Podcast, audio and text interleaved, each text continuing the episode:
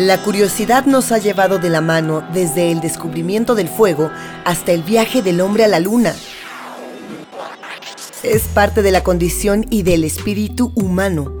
Un caballo veloz para llegar al futuro, pero también un caballo a medio domar. Curiosidad y fantasía son complementarias y cuando hablamos del fenómeno ovni, hasta el último aficionado fantasea con la posibilidad de estar cara a cara con una nave proveniente de otros mundos. Todos los sentidos se despiertan, ansiosos por abarcar la totalidad de la experiencia. ¿Habrá algún olor desconocido alrededor de esa nave? ¿Cómo se verá la superficie de un vehículo fabricado por manos que no son humanas? ¿Con qué se podrían comparar esos sonidos? ¿Esa luz que emite es igual a las luces de la Tierra? ¿O es algo que nadie jamás haya visto antes? Curiosidad. Fantasía. Dicen que la fantasía es solo una realidad esperando ser activada. Dicen también que la curiosidad mató al gato.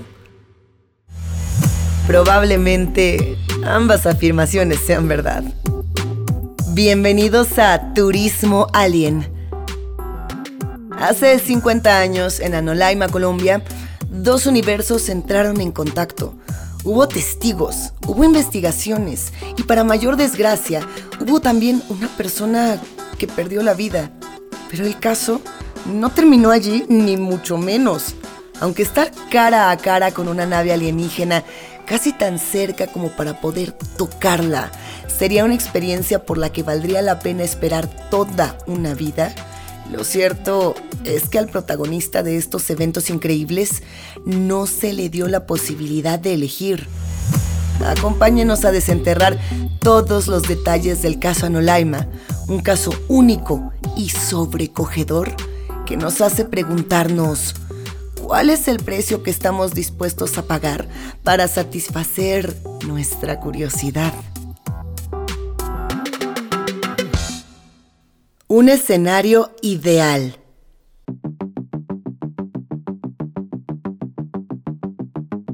Anolaima es un municipio colombiano del departamento de Cundinamarca. Está ubicado en la provincia de Tequendama. Se le considera la capital de la producción de fruta de Colombia y no es precisamente una zona aislada. De hecho, se encuentra apenas a 71 kilómetros de la capital, de Bogotá. Para visualizar el lugar, tenemos que tener en cuenta que se trata de una región agrícola, familias numerosas y algo alejadas que se comunican a través de caminos rurales. Familias rodeadas por la naturaleza salvaje, salpicada de los cultivos propios del trópico. Eso es a grandes rasgos. Hagamos ahora un acercamiento y descendamos en un momento particular más precisamente a las 7 de la tarde del 4 de julio de 1969. Faltan apenas 16 días para que en un momento histórico que fue seguido por toda la humanidad, el hombre ponga un pie en la luna. Un pequeño paso, un gran salto. Esa historia la conocemos todos. Lo que es poco conocido es lo que está por pasar en este rincón del mapa. Entre la abundante vegetación, la finca de Arcesio Bermúdez, de 53 años, se encontraba con un innegable ambiente festivo. Un par de noches atrás, todos los familiares de Bermúdez habían llegado desde Bogotá para pasar las vacaciones allí. En el ambiente se sentía la atmósfera típica y alegre de las reuniones familiares. El grupo estaba constituido por 10 niños y 3 adultos. La rutina era la propia del campo. Durante el día, los niños jugaban al aire libre en los alrededores de la casa. Al atardecer, los niños volvían a la vivienda. En ese terreno no había luz eléctrica, pero era el momento en el que los adultos salían a disfrutar del fresco y salían a observar el cielo, que en esa zona, sin contaminación lumínica, era increíblemente nítido. Además, el interés en lo que sucedía sobre nuestras cabezas había renacido. Como ya dijimos, faltaba muy poco tiempo para el inicio de la misión Apolo 11. En pocos lugares del mundo se hablaba de otra cosa. Ignoraban que antes del alunizaje sucedería en Anolaima la situación inversa. Una nave desconocida se preparaba para llegar hasta nuestro suelo. Curiosidades del otro mundo. Mauricio Ñeco era apenas un niño aquella tarde, hace 54 años. Él y sus primos fueron testigos de lo que se dio en llamar el incidente de Anolaima, quizá uno de los más documentados en la historia de Colombia debido a la cantidad y disparidad de observadores. Mauricio cuenta que se encontraba mirando hacia el firmamento junto a tres de sus primos, Enrique, María y Andrés. Tenían la vista fija en los puntos luminosos, en dirección al sur de la hacienda. Simplemente se deleitaban ante aquel paisaje estelar tan espléndido. Bastaba enfocarse unos segundos para ver pasar las estrellas fugaces. ¿Pidieron deseos? No lo sabemos. Sí queda constancia de que en determinado momento la vieron, una luz mucho más brillante que las otras, en un valle cercano a la finca una luz que no se parecía a ninguna otra. La luz llegó rápidamente a bañar la vivienda que estaba a pocos metros. Mauricio pensó que lo único que podía explicar el fenómeno era el paso de un avión. Les dijo a sus primos que hicieran silencio para escuchar el sonido. Aún siendo apenas un niño, comprendió que no era normal que un avión se aproximara tanto sin que pudieran percibir ningún sonido. Esperaron, pero seguía sin escucharse nada. Vieron, sin embargo, que la luz parecía aproximarse muy lentamente. Mauricio llevaba con él una linterna eléctrica para evitar tropezar con piedras y raíces mientras regresaba a la casa. Lo utilizó para alumbrar en dirección a la luz que volaba sobre la zona. Y entonces no tuvo dudas. Aquello no era un avión y se acercaba con lentitud, pero implacable. Recuerdo sin sombra de duda. Se vino de frente, tan de frente que quedamos helados. Esas fueron las palabras de Mauricio al recordar el hecho. De repente, la situación se había vuelto completamente anormal y los niños comenzaron a llamar a gritos a los adultos. Arcesio, su hermana Lucrecia y Rosa, la tía, corrieron alarmados en dirección hacia las voces y la luz de la linterna de Mauricio. Detrás de ellos salieron también los otros seis niños. No tardaron en reunirse con ellos. Allí toda la familia pudo ver con claridad la increíble escena que se desarrollaba apenas a un tiro de piedra de donde estaban. Suspendida en el aire, a unos 12 metros de altura, los 13 miembros de la familia vieron como un objeto del tamaño de un automóvil y de forma más o menos esférica flotaba suspendido frente a una hilera de nogales que se hallaba a un lado de la casa. Este objeto era particularmente luminoso, pero no dañaba la vista. Emitía, recuerdan los testigos, una luz de color ámbar, similar a la del alumbrado público de la ciudad. Y por si faltaba algo para convencerse de que la situación era completamente extraña, se dieron cuenta de que los objetos expuestos a esa luminosidad no proyectaban sombra alguna. Nadie necesitó mencionar que eso era físicamente imposible. El estupor los paralizó por unos dos minutos, tiempo en el que los estupefactos testigos se quedaron observando el objeto. La primera en reaccionar fue la tía Rosa, quien llevó a toda prisa a los niños más pequeños de regreso a la casa. Arcesio Bermúdez se mantuvo firme junto a los primos mayores sin despegar la vista de la esfera, que comenzó a desplazarse lentamente en dirección norte. En determinado momento quedó parcialmente oculta por un grupo de árboles. Entonces, El objeto se elevó lentamente hasta quedar a unos 30 metros de altura sobre las cabezas de los testigos y en una fracción de segundo emitió un destello y desapareció a tal velocidad que no fueron capaces de ver si se alejaba o simplemente desaparecía sin dejar rastro. Cara a cara con el infinito. No todo era desconcierto.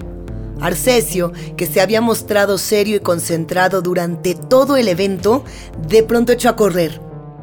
El hombre se lanzó a través de los cultivos de mora de la finca y Mauricio fue detrás de él. Enrique, Marina y Andrés tomaron la misma dirección que Arcesio y Mauricio, pero en lugar de atravesar el cultivo, tomaron el camino de una ladera bastante empinada que subía paralela al cultivo. Era la parte más alta de la propiedad y desde allí podrían ver con claridad lo que ocurría. A estas alturas era evidente que la esfera luminosa no estaba lejos. El resplandor les indicó el lugar, un potrero que se encontraba al otro lado del campo de moras, detrás de la casa.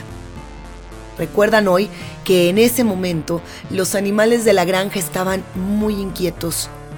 Vacas, gallinas y perros correteaban y emitían sonidos desesperados. Incluso Pepe, un pequeño simio que tenían como mascota, que estaba atado a un poste con una cadena, hacía desesperados esfuerzos por liberarse del collar y huir, dando gritos. Mauricio corrió detrás de su tío por unos 50 metros. Cuando salió a campo abierto, se encontró en el potrero detrás de la casa. Y allí estaba Arcesio, de pie, inmóvil, parado frente a frente con el ovni. El aparato había descendido y se hallaba aún flotando, pero prácticamente a nivel del suelo. Arcesio y el objeto no estaban a más de 10 metros el uno del otro. Se mantuvieron así por unos interminables cuatro minutos. Parecía que se estaban estudiando mutuamente. Mauricio recalcaría que de la nave nunca descendió nada ni un tripulante, ni una luz más pequeña, nada. Después de esos minutos de tensión, la esfera ascendió suavemente y como la primera vez, lanzó un destello y desapareció. Un mal que cayó del cielo.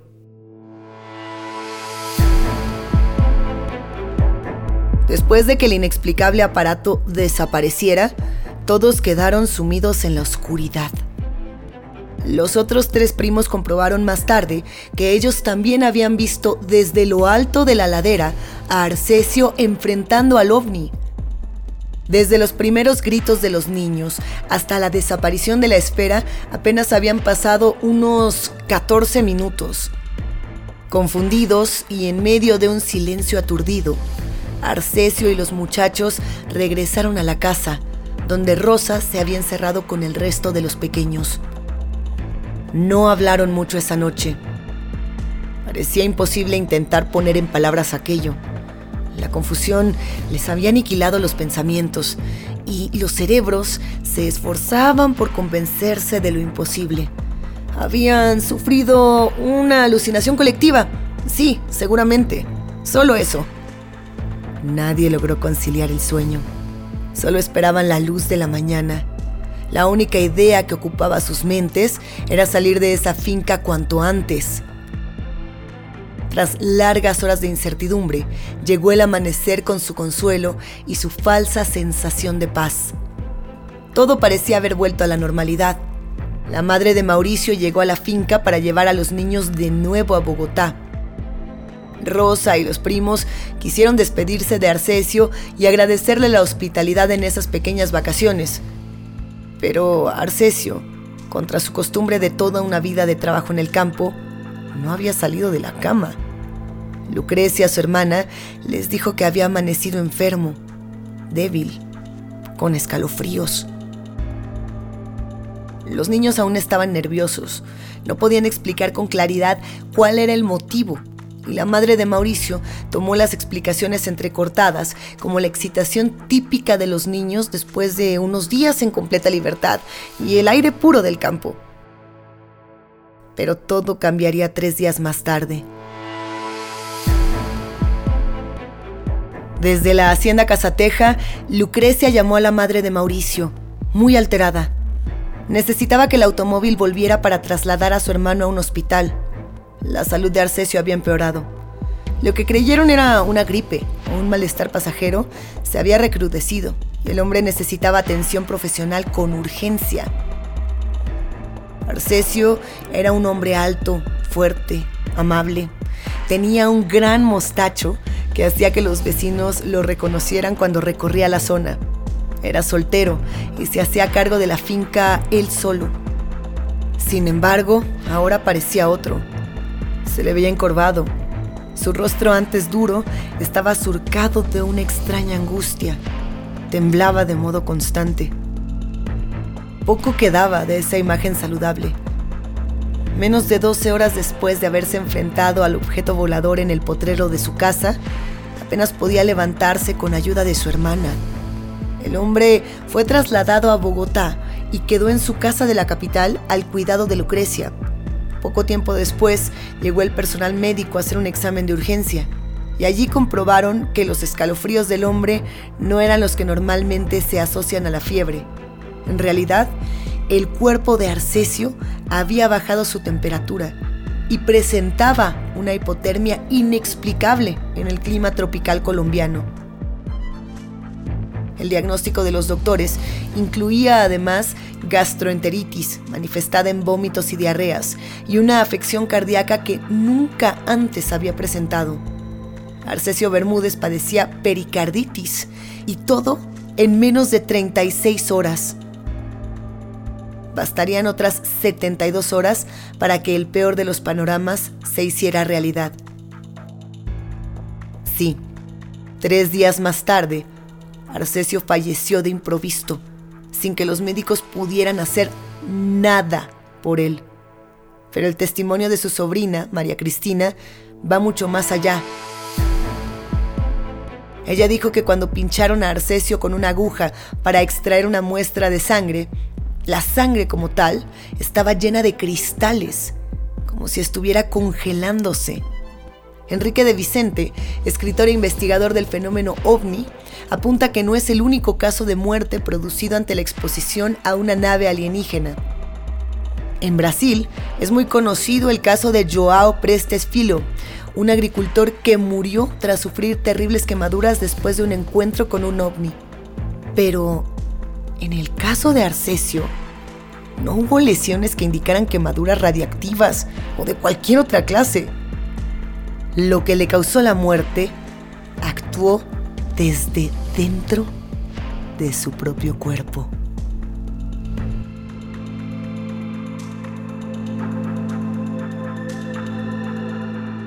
Demasiado interés para ser casual. Durante el breve tiempo en el cual los médicos revisaron a Arcesio, estos pidieron a la familia detalles sobre las últimas horas del sujeto. Una posibilidad era alguna clase de fiebre tropical, alguna enfermedad que el mismo Arcesio desconociera que tenía, e incluso la picadura de algún insecto que pudiera haber causado una infección implacable. No esperaban, por supuesto, que Lucrecia comentara abiertamente lo siguiente. Pudo haber sido el bicho ese que apareció en la finca.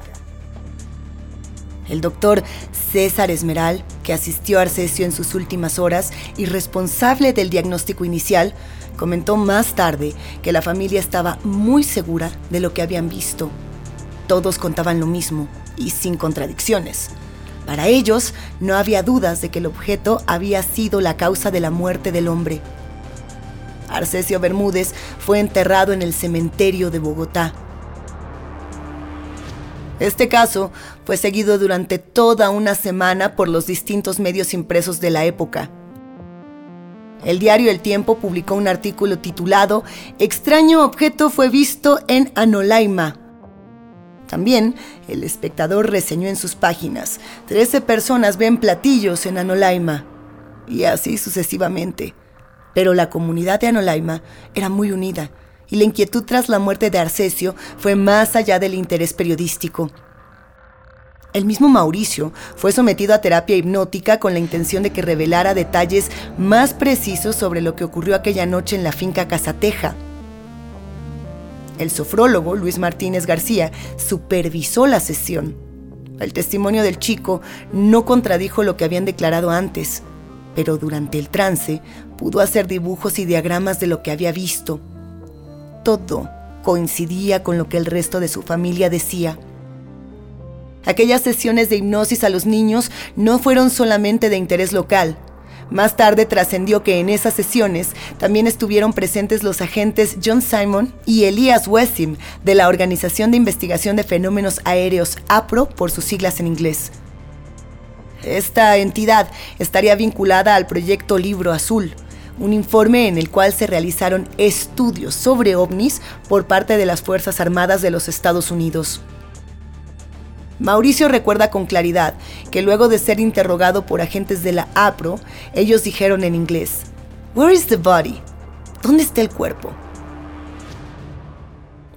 Algo acababa de ponerse en marcha y los detalles no serían revelados ni a la familia de Arcesio Bermúdez ni a la comunidad de Anolaima. Varios científicos pidieron permiso a la familia para realizar la exhumación del cadáver, el cual descansaba en el cementerio central de Bogotá. Pero la familia se negó. Luego de su pérdida, solo querían que Arcesio descansara tranquilo y en paz. No sabían que a esas alturas eso era algo imposible.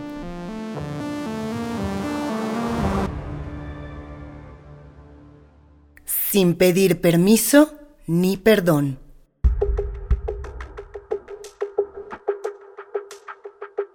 Pasaron seis años y el recuerdo de Arcesio continuaba atado a las asombrosas circunstancias que lo llevaron a la muerte.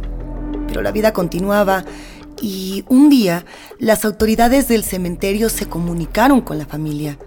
Ya era tiempo de que el cuerpo del hombre fuera exhumado para trasladarlo a un osario. Los hermanos de Arcesio se encargaron de la gestión, presentándose el día pautado por las autoridades. La sorpresa fue total al abrir el féretro, no había cuerpo. Había desaparecido. Lo habían robado. Los responsables del cementerio estaban tan desorientados como los hermanos de Arcesio. No podían ofrecer ninguna explicación a la indignada familia. A raíz de este hecho, han habido innumerables especulaciones. Incluso se ha dicho que fueron los mismos alienígenas quienes regresaron para llevarse el cuerpo. Pero para Mauricio, eso no tiene ningún asidero. No después de haber escuchado a agentes del gobierno norteamericano preguntar dónde estaba el cuerpo de Arcesio Bermúdez.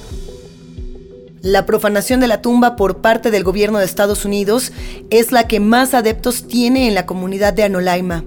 Es lógico pensar que la única manera de llegar a una respuesta era trabajando sobre el cadáver, pero 50 años después de los hechos, nadie sabe a ciencia cierta qué ocurrió con los restos del hombre. Lo que pudo averiguar la familia en ese entonces es que al parecer unos hombres se habían presentado una noche en el cementerio y le habrían ofrecido una importante suma de dinero a un viejo sepulturero para que les permitiera hacer allí sus asuntos. Para Mauricio, el deceso de Arcesio puede tener explicación en algún tipo de onda o radiación que emitía aquel objeto luminoso. Mauricio, antes y ahora.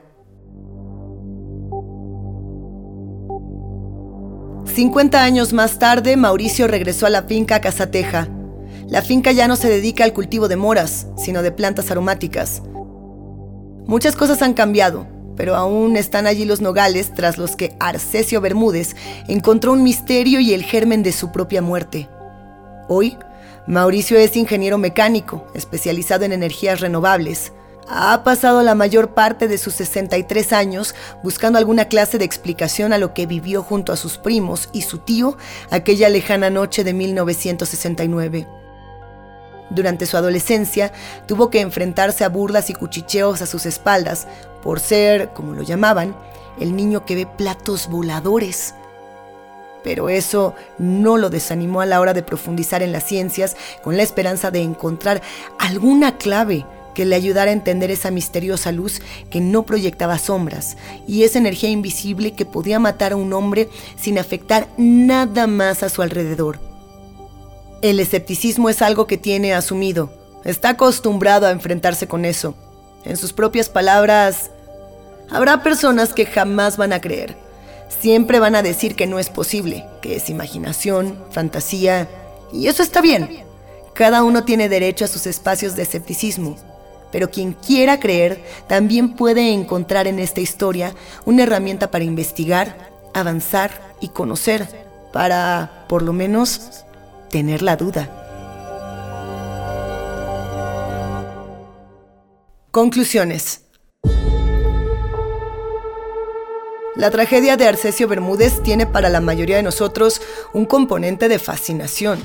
Nuestra curiosidad y nuestra misma humanidad nos llevan por un lado a compadecernos y también a fantasear con la situación. La sola idea de estar cara a cara con un ovni, apenas a unos pasos de algo que ha venido desde distancias más allá de nuestra comprensión, es adictiva. Contemplar la posibilidad de una inteligencia más allá de la negrura del espacio infinito provoca un inquietante deleite. Pero quizá dejemos de un lado un punto fundamental más inquietante todavía, los descubrimientos suelen iniciarse con un cambio de la mirada sobre un problema determinado. Y un cambio de mirada cuando elevamos los ojos al cielo nocturno puede cambiar todo nuestro paradigma con respecto al universo. Puede que, entonces, juguemos con la idea de que hay ciertos descubrimientos que no queremos hacer. Suponiendo que la muerte de Arcesio fuera accidental, y todo indica que así fue, es evidente que a esos visitantes no les preocupó demasiado. Es difícil creer que a seres capaces de manejar esa prodigiosa tecnología se les haya pasado por alto el peligro que representaba su cercanía para los seres humanos. ¿Fue para ellos solo un daño colateral aceptable? Y en ese caso, ¿qué podemos esperar de una raza que nos supera en miles o quizá millones de años si están dispuestos a asumir esas consecuencias en favor de su curiosidad. Esperamos que hayan disfrutado el viaje y los esperamos en otro capítulo de Turismo Alien. Turismo Alien es un podcast original de Posta, realizado en colaboración con Guion Tube. Guión Esteban Dilo, Matías Oniria y Franco Vega. Producción ejecutiva Luciano Banchero, Diego del Angostino y Juan Manuel Giraldes. Edición Nacho Garteche. Yo soy Luisa Iglesias Arvide. Hasta la próxima.